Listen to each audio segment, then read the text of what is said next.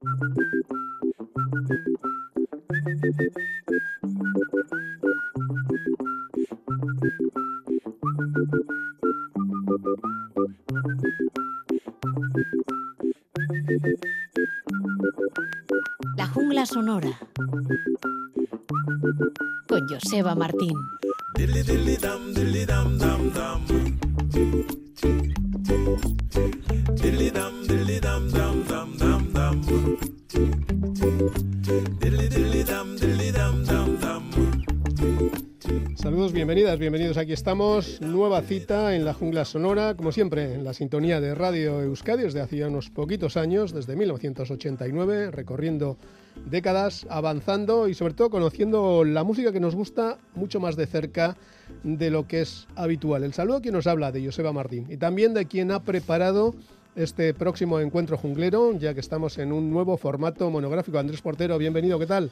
Muchas gracias, Joseba. Muy bien, muy bien. Vamos a hablar de una de las grandes que repite visita a Euskadi, ya lo ha hecho en varias ocasiones, pero es un buen momento para darle un repaso a su carrera. ¿De quién hablamos exactamente?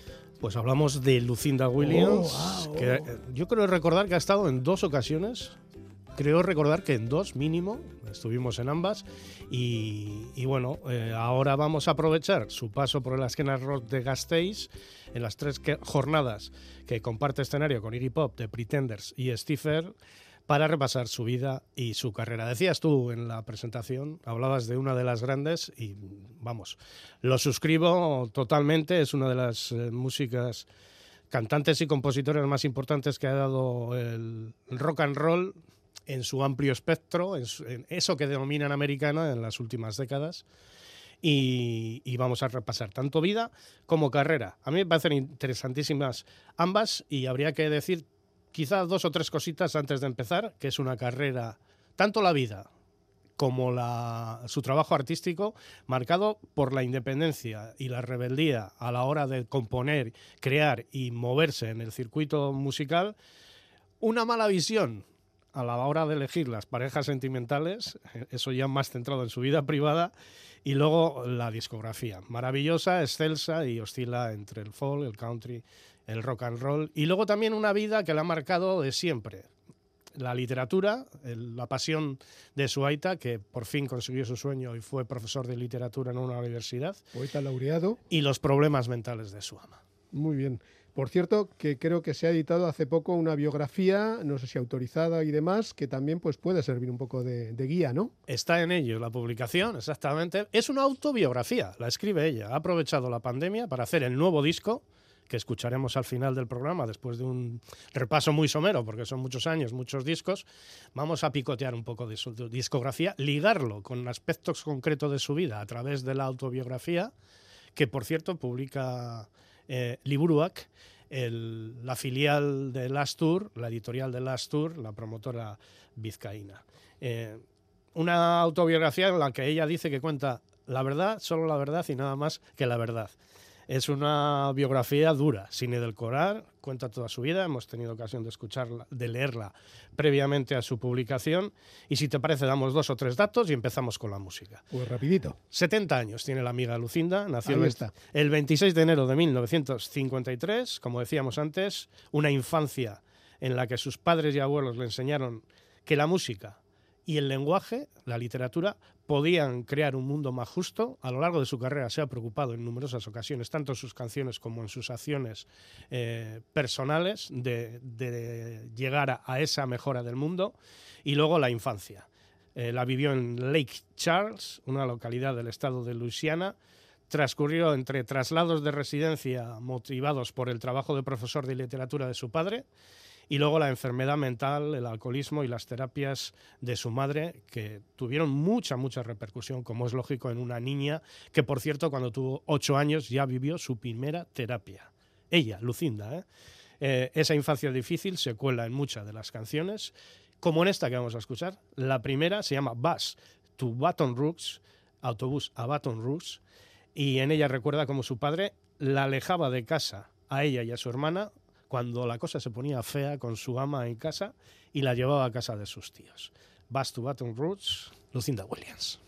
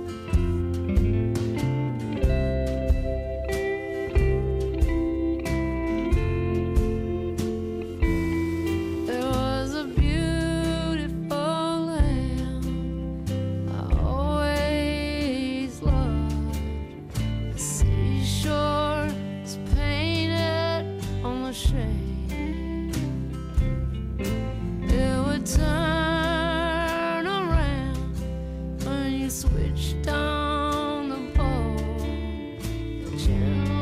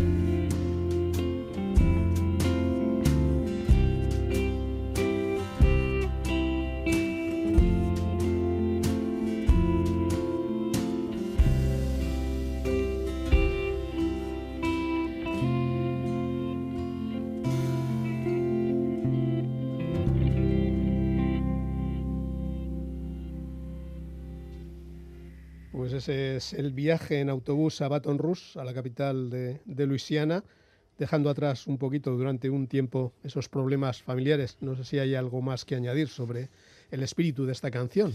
Sí, podríamos eh, mm, hacer mención a alguno de sus versos, como ese que decía, tenía que volver a aquella casa una vez más para ver si habían florecido las camelias. La visión que tenía de aquella casa, que era casi como su salvación, aunque fuera momentánea, de los problemas que Lucinda vivía en casa por los, eh, las taras mentales y psicológicas de su madre. Así se abría esa canción con ese verso y en ella recordaba las habitaciones cerradas de la casa de sus tías, el piano en el que ella se entretenía de vez en cuando, los libros sobre la salvación. Era una familia muy metodista, mm, muy religiosa, ella siempre pasó de la religión, pero bueno, cuando era una niña lo recordaba como algo importante y vital en, su familia. También le canta a la higuera del patio trasero, a una lámpara que siempre la encantó, a aquellos muebles que estaban la mayoría de las veces cubiertos por plásticos para que no se estropearan. Un clásico de la época. bueno, pues eso, que la infancia marcó duramente a esta compositora, cantante, para muchos la reina del country alternativo, una de las grandes, grandes voces de la música popular de los últimos 30 yo diría que incluso 40 años. ¿Cómo se formó? Pues leyendo a Flannery O'Connor, todo ese gótico sureño, de que, de la- del que ella se siente muy partícipe, la música de Han Williams en su inicio, los primeros discos de Dylan en los años 60.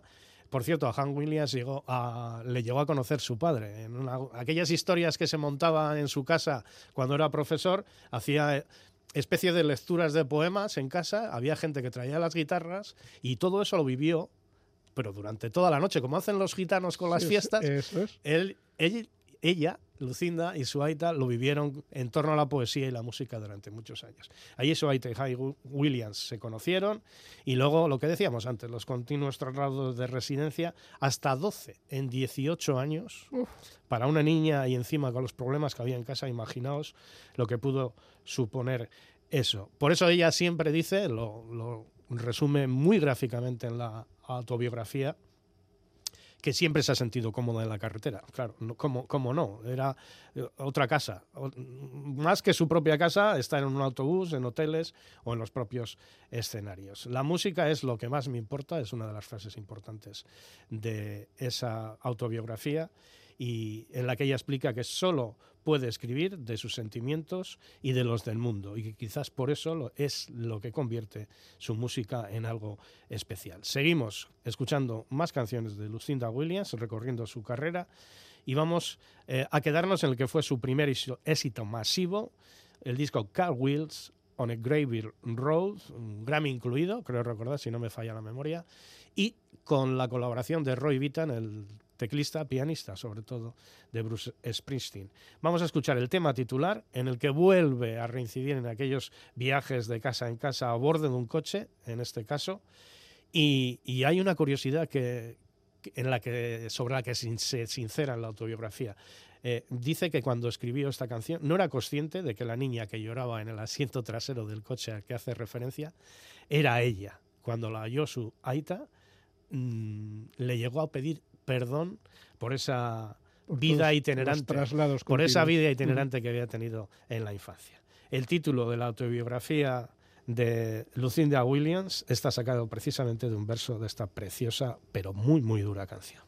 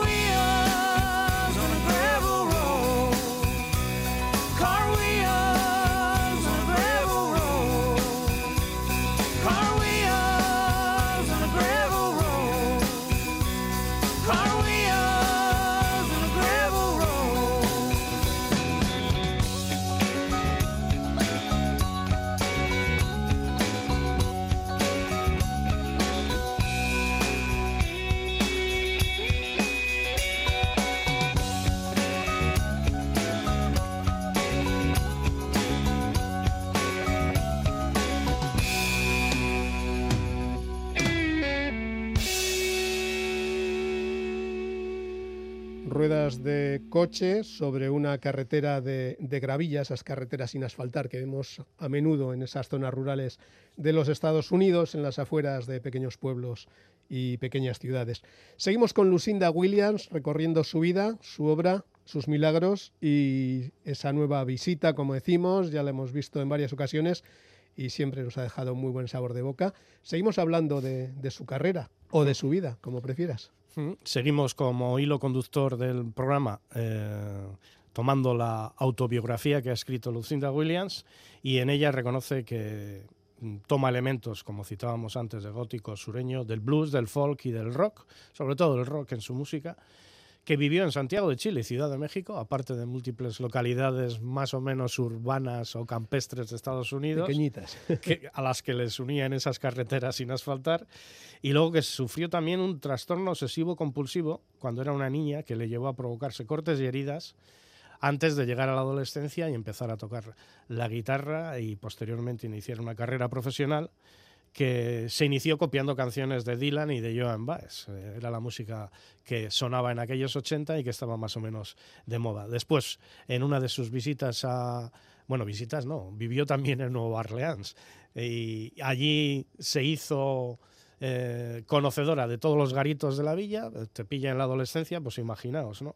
Eh, y del blues consiguió sacar a flote el dolor real de su infancia, escribe, pero sus inicios fueron claramente folkis y acústicos. De hecho, después de dar muchos tumbos, consiguió firmar con el prestigioso sello Folkway Records.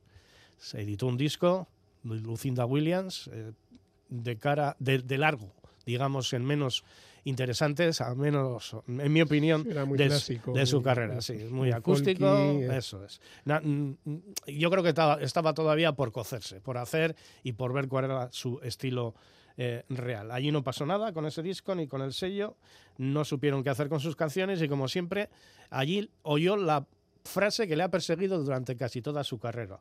Eres demasiado country para ser rock and roll y demasiado rockera para ser country. Es lo que le ha perseguido durante toda su vida hasta que consiguió un éxito relativo si lo comparas con otras estrellas de la música del rock. Como decimos, partió del folk, pero ella siempre quiso ser una artista literaria de rock. Además, es curioso y bonito cómo se autodefine en, el libro. Dice que soy un hallazgo tardía, tardío por lo eh, que tardó la gente en descubrir su música y en hacer sentirse cómoda a ella misma.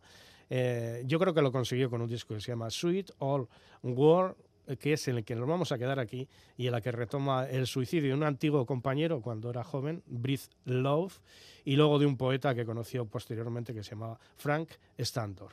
Escuchamos Pianola, que así se titula la canción, en su disco grabado en directo en el Fillmore, y allí les canta a sus compañeros que se suicidaron, mira lo que te perdiste cuando te marchaste de este mundo, este dulce y viejo mundo.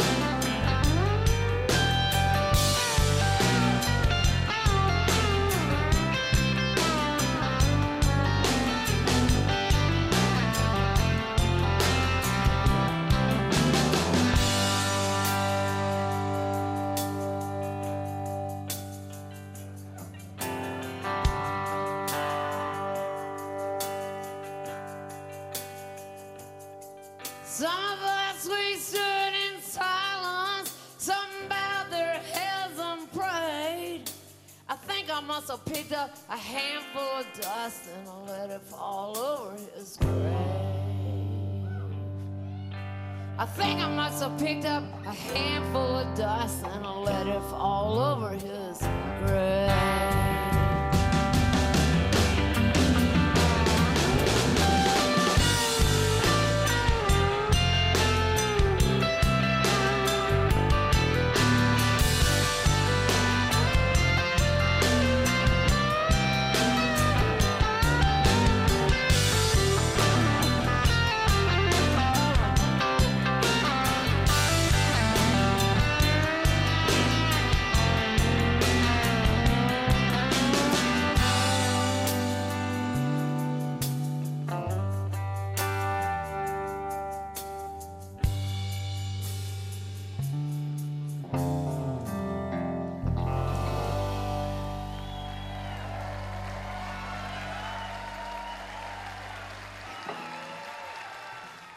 El sonido de Painiola, una de las canciones que forma parte de ese disco, Sweet Old World, de 1992. Han pasado 30 años, aunque en este caso en formato de directo. Un disco importante ¿no? en, su, en su carrera, porque después de esos comienzos bastante discretos con el Sea of Always, cosa muy acústica, muy casi unipersonal y demás, pocos músicos, llegan este tipo de sonidos, de bandas, de nuevos músicos y la cosa va cambiando. ¿Qué nos puedes contar, Andrés? Sí, eh, Joseba, que cuando grabó este disco, Sweet Old World, ella tenía 33 años de edad y que lo hizo con, curiosamente, con un sello de, música punk, Raw Trade, de los años eh, setenta y tantos. Era un sello en el que habían grabado eh, cantidad de sus artistas favoritos y estaba súper, súper contenta. Y además, eh, la grabación de este disco le permitió por ver que era capaz de ganarse la vida cantando y tocando sus propias canciones. Fue el disco claramente que cambió su vida y que marcó lo que comentábamos en la introducción, que había sido una de las características de toda su carrera artística, que era esa feroz independencia creativa que le ha llevado a mantener el criterio artístico pues ante luminarias como Rick Rubin, un productor de éxito, o de su propio amigo Steve Earle. Empezó a grabar discos con ambos y viendo cómo iban las cosas, Mm. que ellos querían imponer su criterio respecto a cómo tenía que sonar el disco, Ella no lo veía claro. ella dijo, no, prefiero tener la mitad de repercusión, pero yo hago mis discos y quiero que suenen como yo los veo en mi cabeza. Y no solo eso, a la hora de hacer vídeos le ha pasado más o menos lo, eh, lo mismo con cineastas como Paul Schroeder, Casi es nada. guionista de éxito con el amigo Scorsese y hace sus propias películas. Iba a grabar un vídeo, no tenía claro que eh, la visión que tenía el cineasta de cómo tenía que plasmarse esa canción en imágenes y acabó por no trabajar con él. Esa es una de las características que hablan siempre de, de ella como persona y como defensora acérrima de su trabajo. Por cierto, eh, característica que le ha hecho granjearse algunas enemistades Bueno, en el mundo de la música. no puedes gustar a todos todo el rato, a todo el mundo. y. Exactamente. Con gustar de vez en cuando a alguien que es más que Suficiente. suficiente.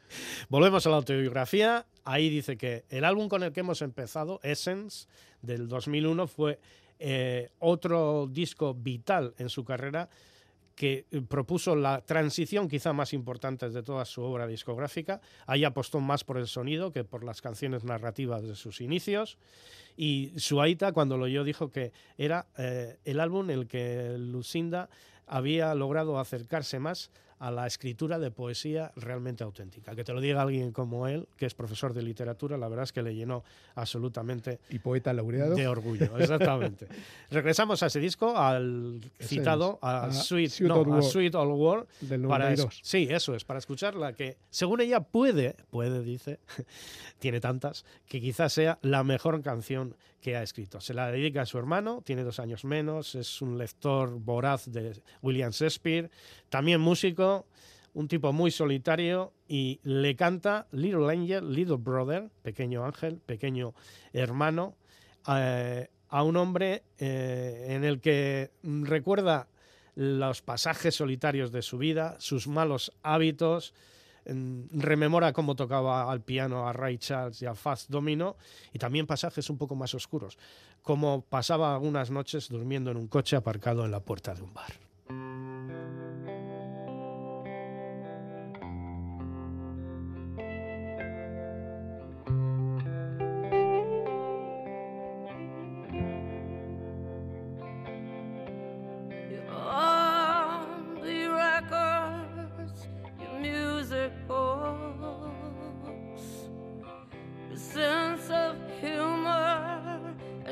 Good looks. I see now at the piano.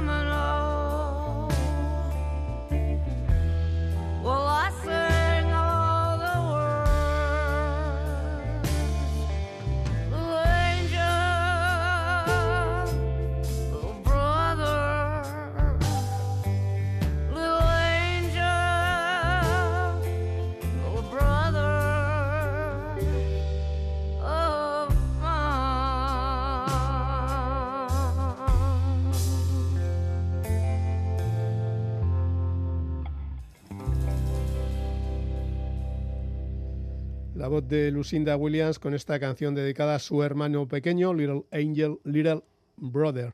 Seguimos hablando de sus historias, hemos hablado de lo musical, no sé si de lo personal también hay cosas que contar. Si te parece, hablamos de hombres. Hablemos, los hombres de Lucinda. Exactamente. ¿Cómo Está, son? está casada, felizmente casada, eh, con el músico y manager Tom Omerby desde mil- 2005. Le conocí en la esquena. Las conociste en la esquena. Pues este hombre estaba en la industria discográfica. Bueno, la verdad es que también ha hecho sus cosas en cuanto a música, ha compuesto historias, le ayuda desde hace mucho tiempo a componer a, a Lucinda. Pero estaba en una discográfica cuando la conoció, en su momento. eh, vio que compartían visiones, no solo personales, Encajaban. también musicales. Y bueno, fue la que le sacó de una larga carrera sentimental, yo creo que azotada por los problemas. Venían desde su niñez y también continuaron en su adolescencia y posteriormente en su madurez. Y hablando de hombres, eh, tampoco lo ha tenido nunca fácil la señora Lucinda Williams. Dejó de ser virg- virgen a los 18 años, según confiesa en la autobiografía, y tras pasar épocas en las que, según escribe, le daba y daba hasta que se rompía la cama, estas son palabras textuales, tuvo multitud de aventuras sexuales y carnales, pero también intelectuales. Eh, ahora lo vais a entender eh, a qué me refiero. Con eh, hombres que a los que denomina poetas en moto. Ella escribe que son ese arquetipo de hombre, son tipos de pensamientos y emociones muy profundas, pero como con una cualidad salvaje y obrera. Tipos rudos, pero a la vez capaces de mantener conversaciones con ella. Exacto. Y dice que a veces es tan placentero eh, mantener esas conver- conversaciones con este tipo de hombres como con irse con ellos a la cama. Eh, pone como ejemplo a Sansepar.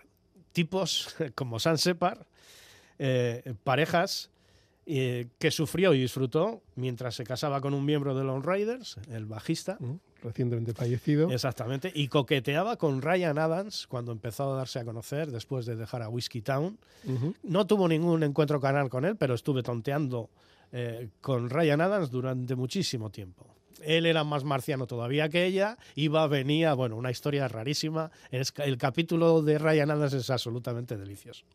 Eh, Lucinda llegó a tocar fondo con un tipo que se llamaba Matthew Grison, eh, se chutaba a sus espaldas, fue agresivo con ella, le llegó a robar cuadros y hasta un Grammy para venderlos y conseguir las respectivas dosis. Vaya pieza. Exactamente, y ahí ya dijo, hasta aquí hemos llegado, y en algunas de las canciones hablan de precisamente de capítulos como este, hablan de la vida y del dolor, y en una de sus recientes eh, canciones, en su disco penúltimo, digamos, porque está a punto de publicar uno ya, titulado Good Soul, Better Angels. Se incluye la que vamos a escuchar ahora. Se llama Waking Up. El disco se editó hace dos años y habla de esos hombres conflictivos a ritmos de guitarras, de rock y blues bastante, bastante sucio. En esta canción canta Estoy despertando de un mal sueño, me sacudió, fue una escena deplorable, me jodió, pero me estoy despertando. En el libro escribe Lucinda que la compuso para ayudar a las mujeres que se encuentran en situaciones similares.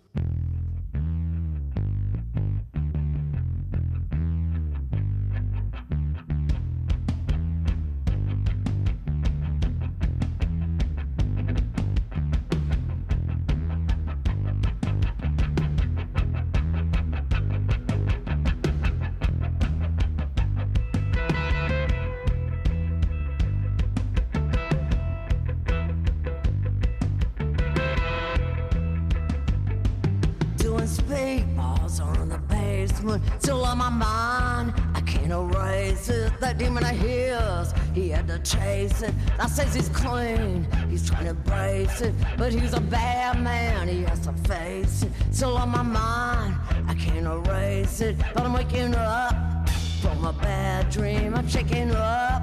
It was a bad scene, but I'm waking up from a bad dream. It shook me up. It was a bad scene, but I'm waking up. It shook me up. I'm waking up. It fucked me up, but I'm waking up from a dream.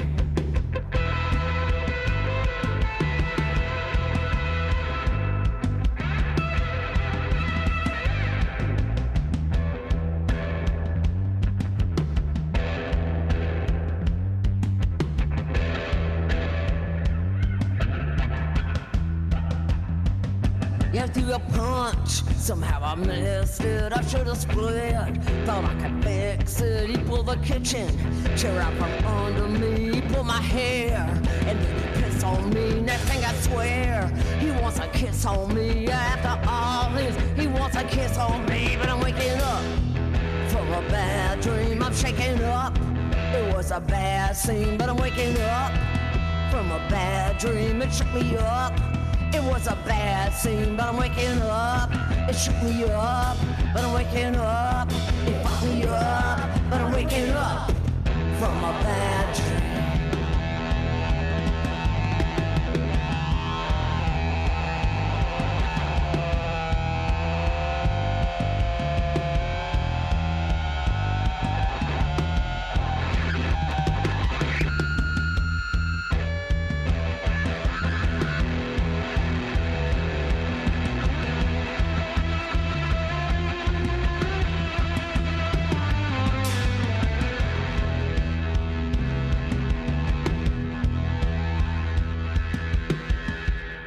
You're doing speedballs on the basement, still on my mind. I can't erase it. That demon of his, he had to chase it. And I says he's clean, he tried to brace it, but he's a bad man. He has to face it. Still on my mind, I can't erase it. But I'm waking up from a bad dream. I'm shaking up. It was a bad scene, but I'm waking up from a bad dream. It shook me up. It was a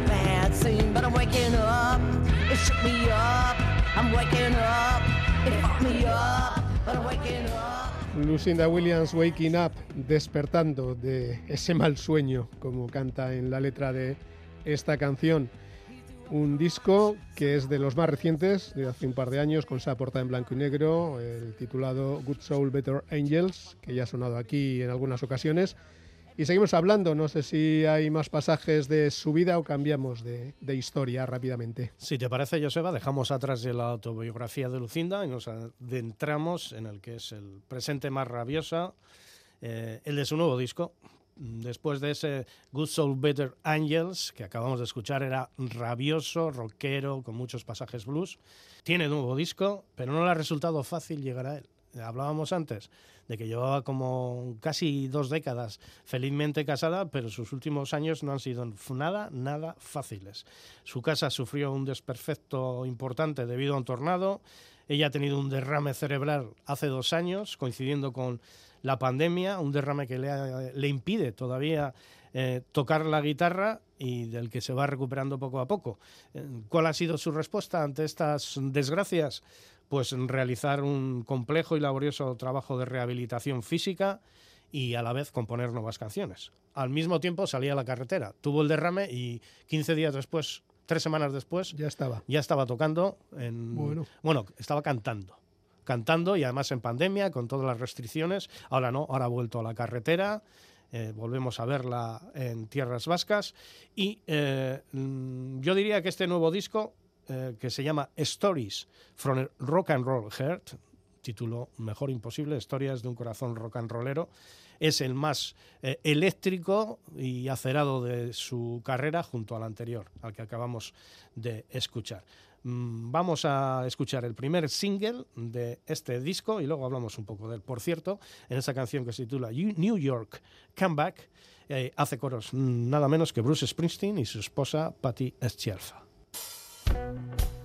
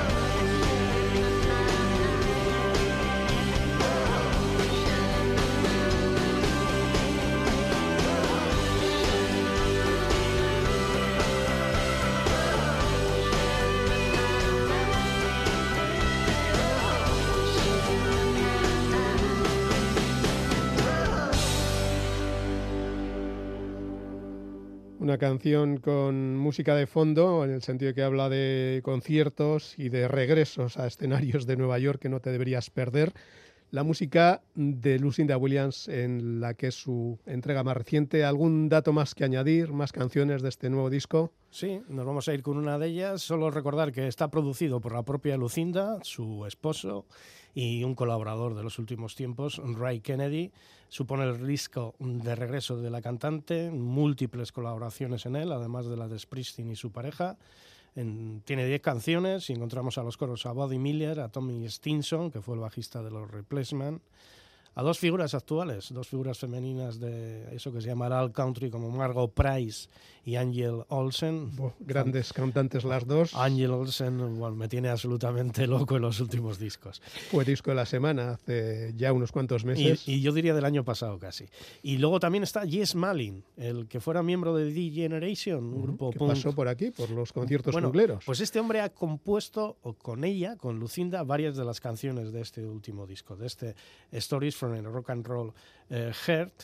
Y, bueno, es un disco que se balancea entre el- la fiereza eléctrica del rock y del blues, con muchos guiños al rhythm and blues de, los Faces y de los propios Rolling Stones, y luego las habituales baladas cargadas de emoción y sentimiento, muy habituales en, en toda su carrera. Hay dos homenajes, una al- a uno de los cofundadores de los Replacements, a Bob Stinson, y otra al inolvidable, al maravilloso Tom Petty, de quien se acuerda precisamente la canción que nos va a servir para despedir el monográfico. Se llama Stolen Moments y es lo que escuchamos ahora. Pues con estos momentos robados nos quedamos. La voz de Lucinda Williams, eh, hemos tomado un poquito de, de excusa esa nueva visita a escenarios vascos. Seguiremos informando. Gracias Andrés Portero por traernos esta maravilla y esas historias biográficas de Lucinda. Es que ricasco y hasta la próxima. Agur. Agur.